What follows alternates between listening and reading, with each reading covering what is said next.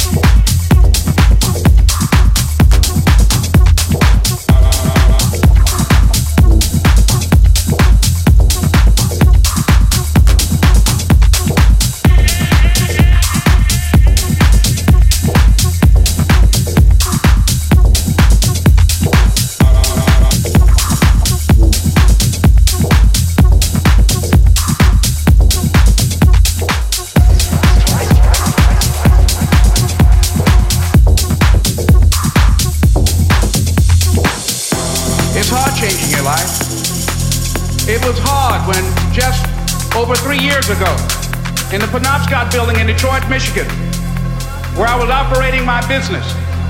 And I fell on some hard times. And I was sleeping in my office. It was hard coming into the lobby, and the security said, Excuse me, Mr. Brown, can we see you for a moment? And I said, Yes. And I walked up to the counter, and he gave me an envelope. And he said, Would you mind reading it here? And I opened the envelope, and the envelope was from management that said, this is an office tower. It's not a hotel. Please, do not sleep in your office.